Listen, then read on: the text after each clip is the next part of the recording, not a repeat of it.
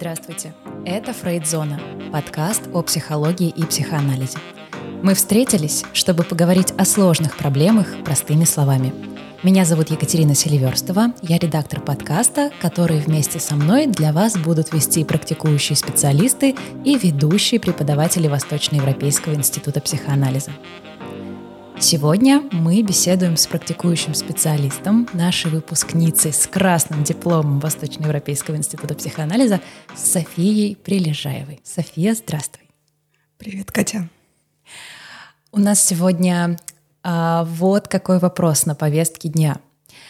Многие наши абитуриенты, когда приходят на День открытых дверей, задаются вопросом, какую поддержку оказывает институт по выпуску и что вообще им делать, когда они получат диплом, подкинут шапочку высоко в воздух, поймают ее, сфотографируются на память и вот что за путь будет э, у них дальше.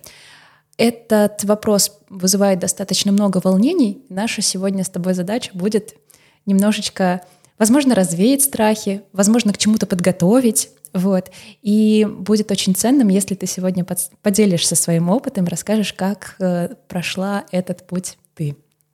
Я надеюсь, что я буду тут полезна всем тем, кто уже вот-вот закончит ВИИП или еще собирается туда поступить и начать этот свой интересный путь. Для начала расскажи о себе. Как вообще произошло твое знакомство с ВИИП? Почему ты выбрала именно это высшее учебное заведение? По первому образованию я стратегический менеджер, и когда я закончила это образование, я сразу пошла работать, но не по профессии. Несколько лет я проработала и поняла, что профессионально я здесь не удовлетворена. Мне бы хотелось найти что-то для своей реализации, для своей работы. Я стала искать. Пришла домой, села, взяла листок и стала выписывать все, что мне нравится. Среди общих пунктов да, был и, была и психология, о психоанализе я тогда ничего не знала. Я стала искать, какие вузы в Петербурге могут обучить меня психологии. Среди них был и ВИИП. Я увидела, что есть день открытых дверей, пришла на него. Мне тут так все понравилось, что я даже не стала что-то еще рассматривать. Хотя был еще один вуз, но очень психоаналитично вышло, что я некорректно увидела стоимость обучения. Потом мы с коллегами это обсуждали, они спрашивали, а почему ты не пошла в этот вуз? Я говорю, там же было очень дорогое обучение. Они говорят, нет, стоимость та же. Я говорю, как та же? Нет. «А, давайте зайдем и посмотрим. Я некорректно увидела, там была указана стоимость за год, а я думала, что это стоимость семестра. И так вот бессознательно, да, я выбрала ВИП, хотя еще не знала, что такое психоанализ. На первой лекции кто-то из преподавателей ну, разрешил нам в конце задавать вопросы, и мне было так интересно. Я сказала термин «подсознание». На меня все так обернулись, посмотрели, а я не понимаю, что я сказала не так. Да, какое-то напряжение повисло в воздухе. Я поняла, что я, наверное, не подготовилась, чего-то я еще не знаю. Да, но было жутко интересно. И с этого начался мой путь. А, ну вот так выбранный бессознательно сердцем, потому что логика здесь отсутствовала. Я тут сделаю тоже небольшую ремарку, потому что мы сегодня с Софией будем общаться на «ты». Волею судеб мы познакомились на открытых супервизиях, которые проводил э, ЕКПП. И, собственно, мы уже были знакомы до подкаста, поэтому сегодня ты мой первый гость, с которым я могу в таком формате общаться. Здорово, мне очень понравилась э, эта история. Слушай, а каким э, вообще что чувствуешь, когда находишься не на своем месте? Ты сказала о том, что ну, чувствовала, что вот э, предыдущая работа да, не устраивает. Это какая-то это выражается в усталости или как? Это была прекрасная работа. Я работала секретарем благотворительной организации достаточно долго, целых 10 лет.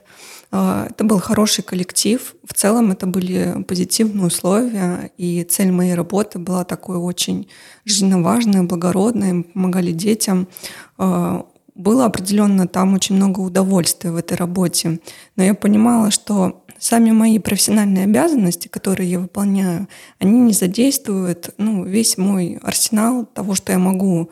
И в определенный момент мне просто стало скучно. Я машинально меняла фамилии в документах, являясь секретарем, э, формировала папки с документами и понимала, что ну, это могу я сделать закрытыми глазами. И мне не хватало какой-то здесь профессиональной реализации. А я была еще довольно молодой, понимала, что было бы здорово получить какое-то образование да, новое. Я не планировала, что я буду прям менять работу и сферу деятельности. Это скорее желание получить какие-то знания, а дальше, ну, куда дорожка выведет. Поэтому, когда я поступала в ВИП, а, плана работать психологом у меня не было. Я подумала, что я получу эти знания, они довольно ну, во многих сферах применимы. А как сложится моя судьба дальше, я не планировала. Но я подумала, что это фундаментально то, что я хочу знать, в чем я хочу разбираться, а я после решу, да, как, как их применить в профессии или просто оставить их для себя. Ну вот тут да, я тоже думала о том, какое может быть образование в свое время, и эти мысли касались еще первого образования, а казалось, что вот такие науки, как психология, филология, искусствоведение, они такие в, какой-то, в каком-то смысле универсальные, фундаментальные, базовые, и когда ты выбираешь их своей такой, скажем, первой образовательной траекторией, ты понимаешь, что ну, определенно у тебя сложится какой-то такой точно хороший культурный фундамент, гуманитарный, а дальше уже, наверное, там дальше как, как приложишь, как сумеешь э, этим овладеть.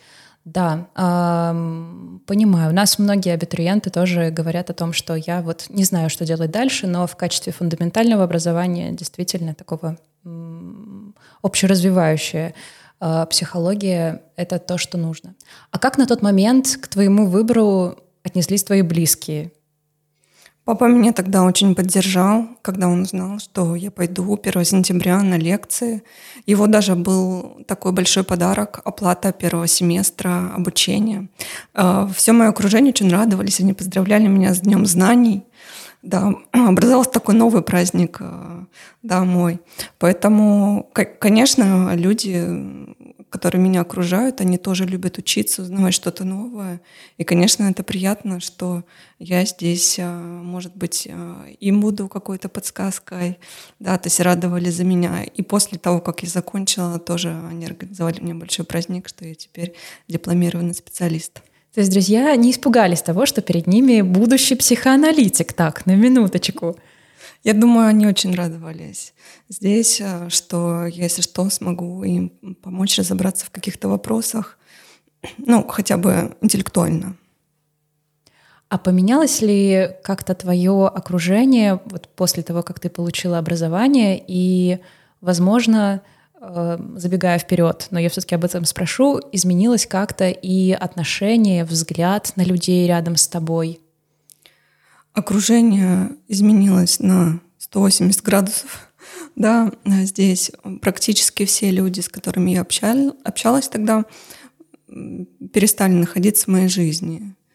А, я не знаю, способствовало ли это напрямую а, да, мое образование здесь, uh-huh. и я изменившаяся, или просто наши пути разошлись, но это тот факт, который я имею в своей жизни. Но появились новые друзья.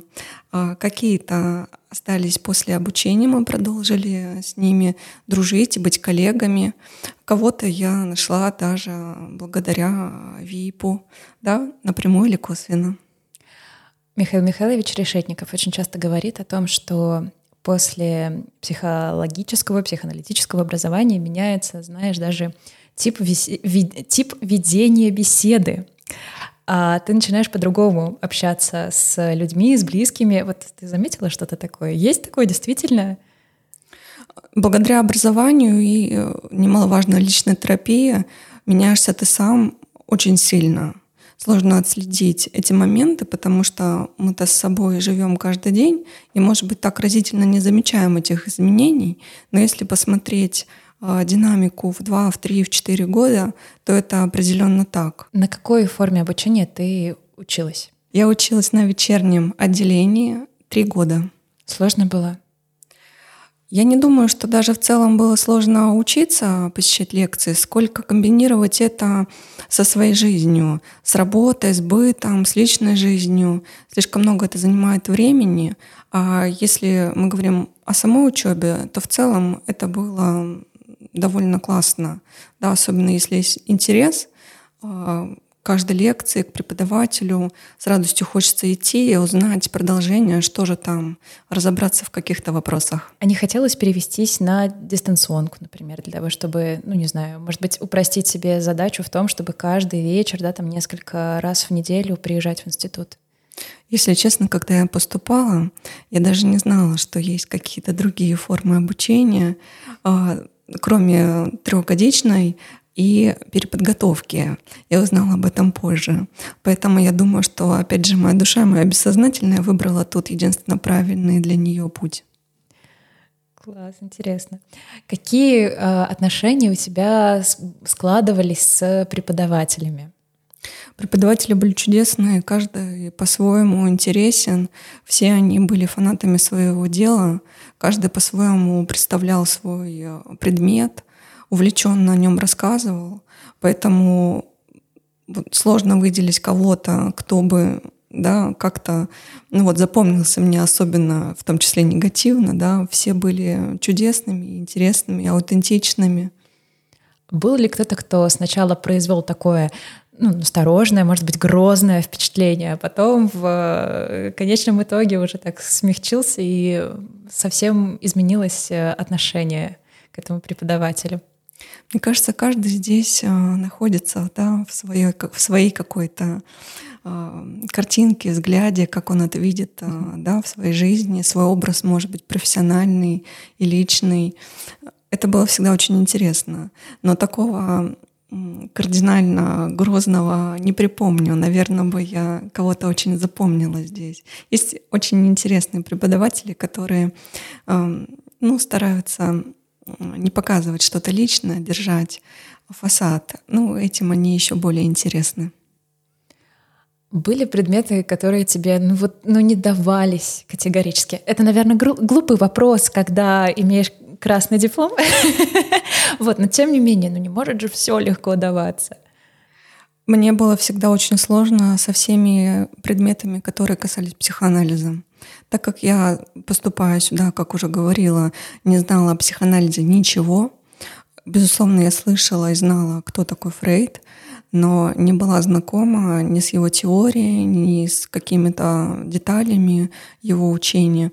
И поэтому, когда мы слушали лекции от преподавателей, особенно тех, кто был сконцентрирован именно на этих темах глубоко, мне было сложно. Мой мозг отключался, иногда даже как-то вот ловила себя на том, что я куда-то отлетаю, засыпаю, забываю, э, пытаюсь формулировать что-то в своей записной книжке, но не получается. Вот. Но я честно пыталась разобраться. Как тебе психоанализ по итогу?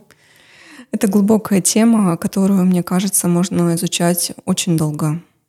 Всю жизнь, да, наверное, происходит это изучение. Как, э, расскажи, пожалуйста, как проходили экзамены? Ты училась на вечерке, соответственно, это происходит очно, что прям как в школе? Для экзаменов у нас всегда были все материалы, оставалось просто их изучить, подготовить и прийти и сдать. Преподаватели на самом деле всегда очень заинтересованы в том, чтобы мы смогли в нем разобраться, получить хорошую оценку. Да, поэтому намеренно такого желания там, нас как-то строжить или ставить нам низкий балл ни у кого не было. Да, ну, если были какие-то у кого-то сложности, всегда преподаватели подходили и пытались объяснить то, что почему-то не уложилось в нашей голове. У тебя нет истории про какую-нибудь незаслуженную четверку, не знаю, там что-то. У меня была незаслуженная, точнее, заслуженная, но и вполне себе заработанная двойка по истории психологии. Там был слишком большой объем материала. В тот момент э, я не успела подготовиться из-за работы. Ну, просто физически не успела все выучить. Ну, как все, наверное, студенты здесь, мы рискуем, приходя на экзамен, когда мы не знаем все билеты. Ну, я решила тоже рискнуть. Но Собственно, как и ожидалось, э, да, оценка была неудовлетворительной. Но меня это не расстроило, несмотря на то, что я в прошлом отличница в школе, да, и по первому образованию. Я честно себе призналась, что я не знала это даже на три. Выучилась, спустя месяц пришла и пересдала все это спокойно, да, получив уже хорошую оценку. Я в 22 году поступила на первый курс на бакалавриат дистанционно, Поэтому я миновала вот этот вот этап очных а, экзаменов, и я честно скажу, что я их сама, например, очень сильно боюсь, и Возможно, я просто нашла себе несколько причин, по которым действительно дистанционка — это мой вариант. Но когда на первом году, первом семестре там был предмет Игоря Анатольевича Воронова «Математические методы в психологии». Математика моя нелюбимая. Боже, я, э, я изучила все дисциплины, кроме этой. И вот там уже подходит дедлайн — я понимаю, что, ну, у меня там, условно говоря, есть неделя для того, чтобы спокойно, насколько спокойно за неделю можно что-то изучить. Ну, в общем, я только за неделю села, это все открыла и поняла, что я не зря боялась. А, я честно скажу, у меня есть такой, такое нереализованное желание быть отличницей, и вот все остальные предметы были сданы хорошо. Я была довольна своими результатами, даже там, где были четверки, я считала, что, ну, лично для меня это была победа как, как пять.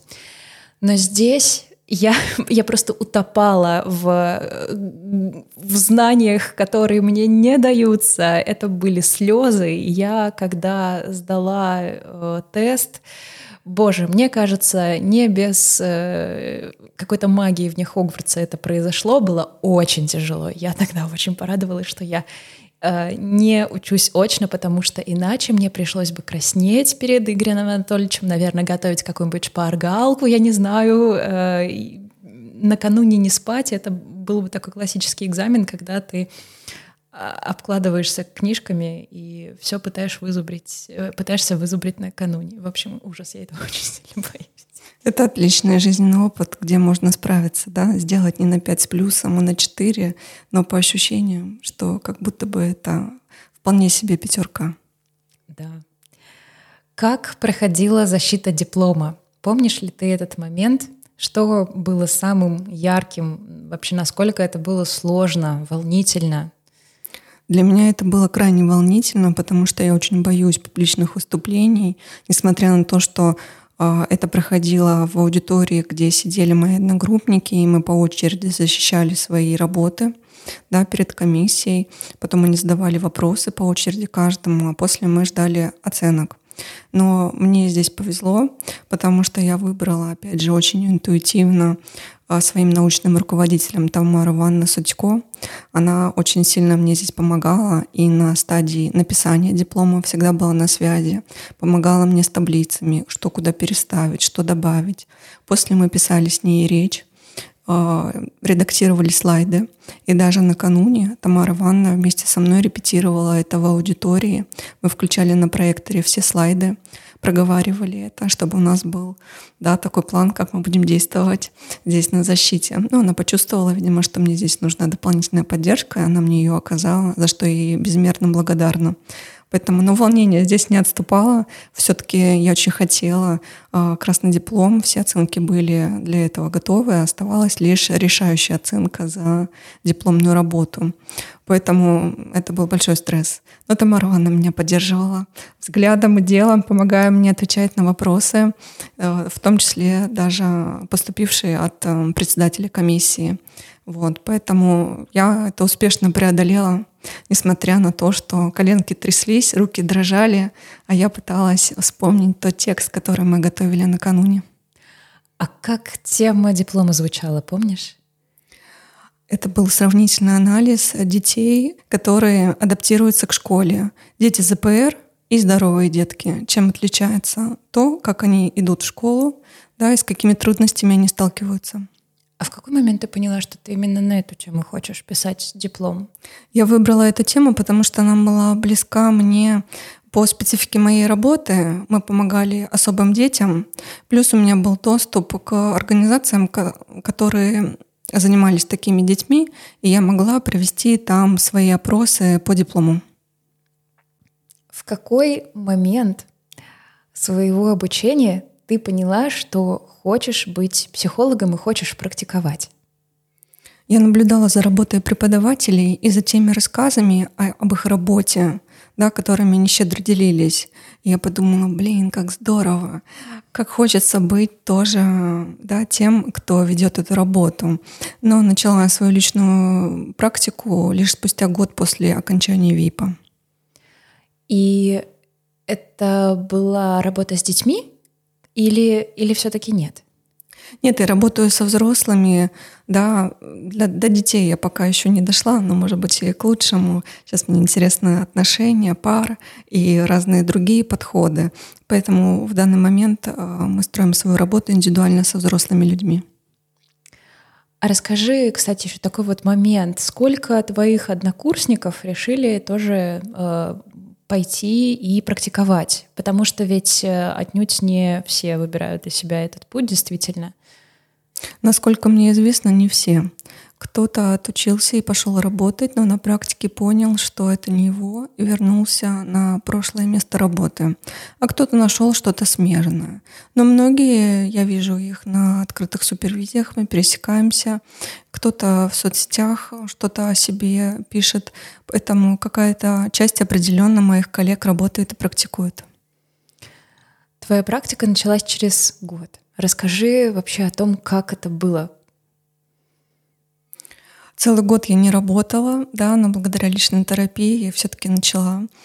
Тогда э, я везде в соцсетях уже заявляла о том, что я дипломированный психолог, хотя у меня не было еще ни одного клиента, ну, как-то нужно было начинать, и вот везде я написала, что вот это мое место новой работы, да, что у меня есть это желание помогать людям разбираться в важных вопросах их жизни. И мои друзья, видя это, стали ну, рекомендовать меня кому-то из своего окружения, да, передавать мои контакты. Так ко мне пришла девушка. Я уже не могла да, идти назад, говорить, что нет, я вас не возьму. Да, то есть она уже пришла, написала мне. Работали мы с ней онлайн, что накладывало определенный отпечаток. Мне очень сложно было работать онлайн, я и вживую не очень понимала, как это. Плюс она была несколько старше меня, и ее запросы касались тех тем, которые не касались моей личной жизни. У меня не было там опыта. И приходилось включаться здесь, э, как истинный психолог, вспоминать все то, чему нас обучали в ВУЗе, да, и помогать с ней. Мы работали в целом где-то полтора года, да, и это укрепило во мне понимание, что я могу помогать, несмотря на то, что у меня нет личного опыта в ряде вопросов, что я могу быть здесь профессионалом своего дела.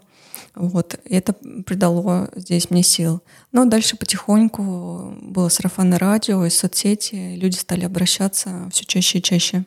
Эта история, она звучит как страшный сон. Пришел человек, грубо говоря, и ты не знаешь, что вообще ну, с ним делать, потому что у тебя такого в жизни не было. Тут, конечно, сразу хочется спросить, а как ты себя чувствовала? Прибегала ли ты, не знаю, к супервизии, или ты прорабатывала эти страхи на личной терапии? Это, безусловно, комбо. Без личной терапии работать нельзя. Это просто, как очень наш, нужно запомнить всем, потому что мы обязаны быть для клиента чистым листом, не, не привнося туда свою личность и свои травмы. Иначе это терапия не клиента, а нас. И при этом она очень помогала мне, моей личной терапии, да, начать преодолеть свои страхи, сомнения. Опять же, имея опыт личной терапии, мы можем наблюдать, как работает другой специалист. Да, какие вопросы он нам задает, где он конфронтирует, где он молчит, как это действует на личном опыте. Кстати, в каком подходе ты работаешь? Это все зависит от того, с чем пришел клиент. Мы изначально выясняем его запрос, что он хочет, к чему он хочет прийти. И здесь у нас есть два пути. Это консультирование или психотерапия. Когда мы говорим, что это консультирование, это очень один конкретный понятный вопрос, то тогда я работаю методами транзактного анализа или когнитивно-поведенческой терапии. Если же человек готов идти вглубь, да, узнавать себя, решать свои глубинные вопросы, то тогда я работаю в психоаналитическом методе, да, уже в долгую. А это отличается по стоимости? Нет, стоимость всегда одна, при этом я тоже не делю здесь онлайн это консультация или очная. А ты объясняешь э, пациенту, в чем разница и какие-то особенности подхода, чтобы он тоже понимал, что с ним происходит, или, или, или нет? Перед тем, как э, договориться о встрече, я всем новым своим клиентам высылаю информацию, где описаны условия нашей работы, да, правила отмены, локация, какие-то общие договоренности. И среди прочего там есть такое мое большое занудское описание, что такое психотерапия. Наверное, на двух листах А4. Я надеюсь, они это все читают. Может быть, им даже кому-то это очень интересно. Да, чтобы человек понимал, что мы здесь делаем, да, как это выглядит, почему это так, почему я где-то молчу, что с ним будет происходить. Да, потому что я здесь, наверное, сужу по себе. А, мне бы было проще, если бы я знала, что будет происходить. Да, что это, что, что здесь, да, потому что у людей очень много вопросов, да, и эта тревога, и так у нас есть она перед тем, как мы приходим к новому человеку, и, наверное, это будет корректно предупредить, о каких-то моментах. Поэтому я вот предупреждаю и высылаю эту да, информацию заранее, чтобы человек мог в комфортных условиях сесть, почитать, посмотреть и, может быть, соотнести это с собой, насколько это корректно для него, насколько это ему подходит, откликается, и сделать уже свой выбор, будет ли он работать со мной или найдет а, специалиста, работающего в другом подходе. А правильно я понимаю, что вот это как раз-таки называется терапевтическим договором? Да, в него входят все условия, которые мы обязуемся друг перед другом соблюдать да, во время нашей работы. София, есть ли пациенты с категориями, которых ты не работаешь? За время моей работы таких категорий для себя не выявила. Но опять же мы должны уточнить, что есть люди с алкогольной или наркотической зависимостью, а также люди, имеющие диагноз, да, поставленный психиатром. Ими, конечно, должны заниматься профильные специалисты. Если, например, э, терапевт указывает, э, что он э, не ЛГБТ- friendly, например. О чем это говорит? Это может говорить о том, что есть какая-то профессиональная непроработанность, условно говоря, или, или это вообще не должно иметь значения, не маркер? Я, к сожалению, не знаю, не могу сказать за каждого. Наверное, каждому специалисту здесь нужно решить для себя. Это очень этично говорить о том, что я не работаю да, с, с какими-то людьми, и заранее их предупреждать, чтобы человек не потратил свои деньги, да, потому что то, что мы сходимся во многих взглядах, это, конечно, уже часть психотерапии. Да, мы не преодолеваем это в друг друге, а идем здесь э, в одном направлении. Ты снимаешь э, кабинет, арендуешь. А это дорого? Безусловно, аренда кабинета — это такая одна из моих фундаментальных затрат э, на работу. Но если у вас есть своя практика и большое количество клиентов, это самое комфортное, что мы можем предложить. Одно время, одно место, знакомая для них локация. А для самих психологов, психоаналитиков это тоже дополнительный комфорт, потому что арендовать почасово ну, требует больших ресурсов. Нужно постоянно подгадывать это время, а если кабинет занят, искать что-то другое. Плюс бывает так, да, часто, что люди переносят консультацию или ее отменяют, особенно новенькие, да, преодолевая свое сопротивление здесь. Ну, за кабинет приходится платить, это вызывает определенные чувства. Вот. Поэтому, конечно, комфортнее работать в своем местечке, где свои мягкие кресла, своя водичка, свои кружечки, свои свечи, свои светильнички. Вот. Это всегда приятно, это уже часть психотерапевтического процесса. Они приходят, они знают это пространство, да, куда тут можно сесть, куда положить вещи. Да, это дополнительный такой э, комфорт, как для меня и для моих клиентов. А сейчас преимущественно клиенты твои, они выбирают очный сеттинг или все-таки дистанционный? Или это как-то, в принципе, поровну? Я очень люблю работать очно. Ну, в связи с этим, наверное, у меня изначально практически сразу, как только я стала работать и набрала определенное количество клиентов, я сразу арендовала кабинет. И мои клиенты точно так же очень любят встречаться очно, смотреть друг другу в глаза – да, наслаждаться атмосферой. У меня очень прекрасный вид из окна, да, то есть расслабленно расположиться в кресле и говорить все, что приходит в голову. Безусловно, есть и часть э, клиентов, которым комфортно оставаться дома, не тратить время на дорогу, а также те клиенты, которые не проживают в Санкт-Петербурге, но по каким-то причинам выбрали меня. И с ними мы работаем тогда онлайн по видеосвязи. Это не снижает качество нашей работы. Но вот почему-то я вот люблю больше очный формат. Ну, наверное, бессознательные мои клиенты тоже хотят да, находиться в этой атмосфере и часто приезжают. Да, мне кажется, терапи... Э, мне кажется, что атмосфера тоже терапевтична в каком-то смысле. Я бы тоже, наверное, выбрала терапию все-таки очную. Давай поговорим о практике во время обучения. Э, она тоже многих волнует. Это тот вопрос, с которым мы довольно часто сталкиваемся от наших абитуриентов. Есть ли какая-то практика во время обучения и в каком количестве? Нас приглашали на очные разборы в Кащенко. Да, это был очень интересный опыт.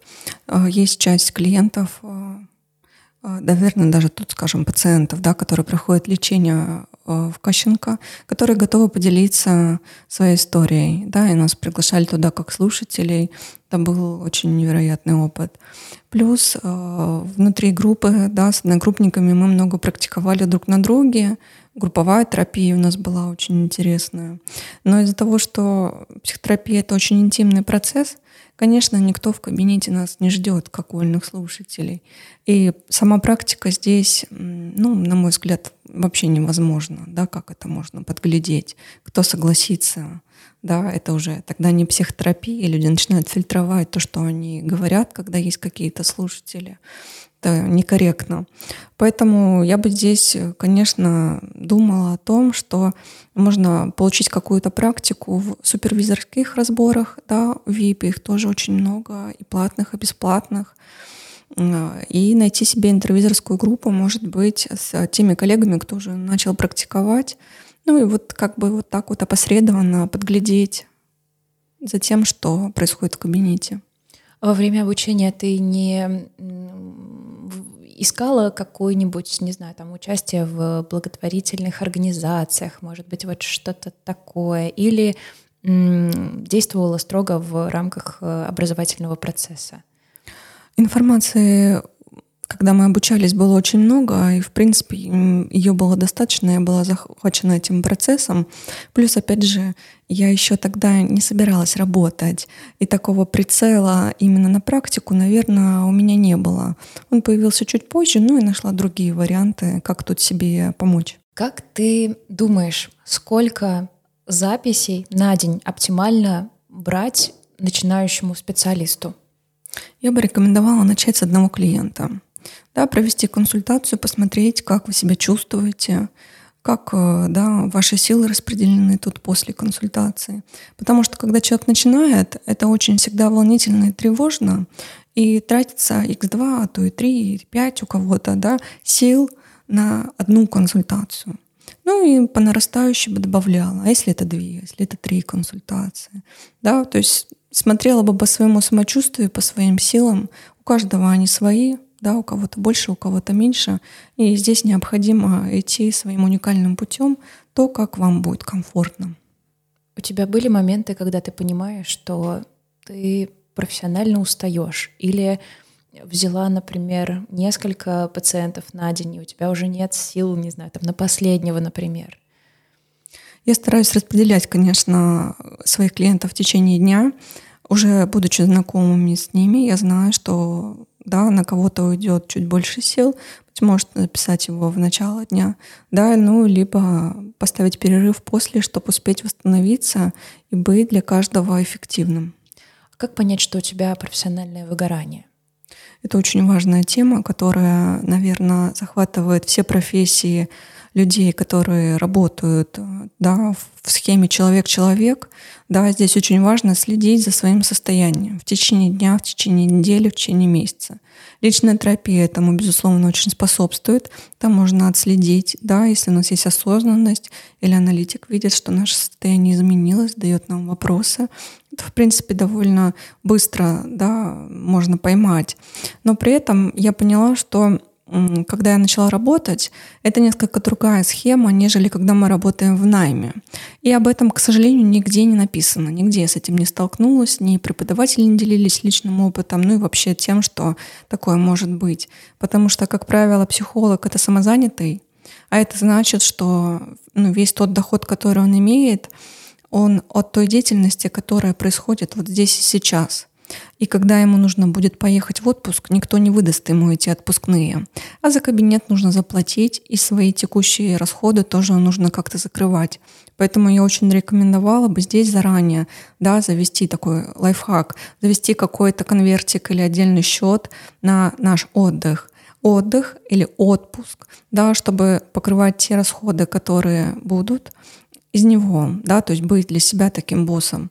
Плюс для себя я поняла, что корректнее фиксировать рабочие дни и дни отдыха. Да, то есть у меня есть четкое расписание, что комфортно и мне, и моим клиентам. Они знают, в какие дни я принимаю, а в какие у меня выходной. Да, здесь. И в начале года я всегда планирую отпуск. Да, смотрю, ну, какие это будут дни и месяцы, чтобы, опять же, заранее понимать и распределять свои силы ну и для моих клиентов это тоже очень терапевтично. Они знают и могут подготовиться ну, на те дни недели, когда меня не будет. Да, это очень заботливо. Мы несколько раз упомянули сегодня в беседе личную терапию. Скажи, пожалуйста, как, ну, давай спрошу, как часто ее нужно проходить? Э, нужно ли ее проходить на всем, на протяжении всего своего профессионального пути? Я считаю, что это крайняя необходимость для каждого человека. Безусловно, к этому должна быть готовность, потому что часто да, мы приходим, какие-то вопросы решаем, дальше нужно идти в глубину. Не всегда на это есть острый запрос да, и силы идти туда. Но опять же, это все очень индивидуально. Но психотерапия — это как личная гигиена, так или иначе нужна каждому. Другой вопрос в ее объеме и частоте — Тут подбирать под себя, да, как я себя чувствую. Главное тренировать осознанность внутри, да, как, как я себя, себя сейчас чувствую.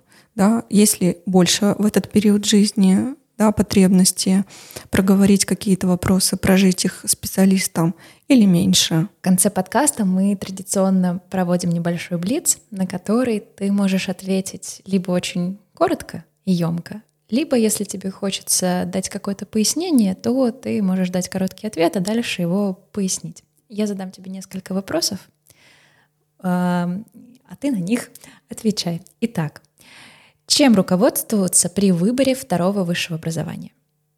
Я бы здесь, наверное, отталкивалась от задач, которые вы планируете этим образованием решать. Но если в целом изучать программу и отзывы тех выпускников, которые уже закончили данный вуз – о чем всегда важно помнить психологу? На мой взгляд, всегда важно понимать, что мы должны оставаться в позиции незнающего. Идти за клиентом, слушать его, не привнося туда свои проекции, свои чувства. В чем ценность психологического образования? На мой взгляд, знание по психологии меняет э, понимание всех человеческих процессов, которые мы наблюдаем да, в проявлении людей каждый день. И жить с этим пониманием, конечно, становится намного легче. Да? Мы понимаем, почему так, почему человек ведет себя таким образом, или почему я здесь на это так реагирую. Снимается очень много вопросов, которые не дают покоя каждый день. Что психологу дает диплом? Диплом, на мой взгляд, очень хороший фундамент, который может э, быть э, фундаментом вашей профессиональной деятельности. Что делать, если я получил диплом, но не хочу практиковать? Ну, хотите, практикуйте, хотите, не практикуйте, это воля ваша. Может ли психолог вести социальные сети? Это этично? У меня есть профессиональный аккаунт, который я изначально планировала вести, э, игнорируя свою личную жизнь в них. Но я знаю коллег, которые ведут их, не фильтруя. На мой взгляд, если это все-таки психоаналитик, да, то важно оставаться здесь чистым листом э, для таких проекций да, наших э, клиентов на нас э, часть психотерапевтического процесса. Все-таки, если они видят и знают какие-то подробности, мы лишаем их этой возможности. Ну, а всем остальным, наверное, следует решить для себя. Меняется ли взгляд на жизнь до и после получения психологического образования? Это определенно так. Ваша жизнь никогда не будет прежней, и это будет очень сложно развидеть. Что нужно, чтобы закончить ВИП с красным дипломом и начать практиковать? Если вы влюблены в психологию, у вас есть свободное время, то закончить ВИП с хорошими оценками не составит вам труда. София, расскажи, а, что ты любишь больше всего в своей работе, в своей профессии? Я очень люблю видеть, к чему нам с клиентами удается прийти. Видеть результаты, которые делают людей счастливыми. Это новые отношения, любимая работа, решение важных вопросов в своей жизни, ответы на какие-то важные вопросы, которые не давали долгое время покоя. Это, наверное, самая большая радость и удовольствие от моей работы. Какой совет ты бы дала всем поступающим в Восточноевропейский институт психоанализа? Ребята, наслаждайтесь процессом. Это такое уникальное время открытий, новых знаний, общения с удивительными людьми, фанатами своего дела, э, живущими своей профессией, частью которой вы тоже можете стать. Спасибо тебе большое. Замечательная беседа у нас с тобой получилась. Взаимно, Екатерина. Благодарю тебя. Спасибо всем, кто нас слушал. Подписывайтесь на наши социальные сети и не забывайте оставлять комментарии и оценки. До новых встреч!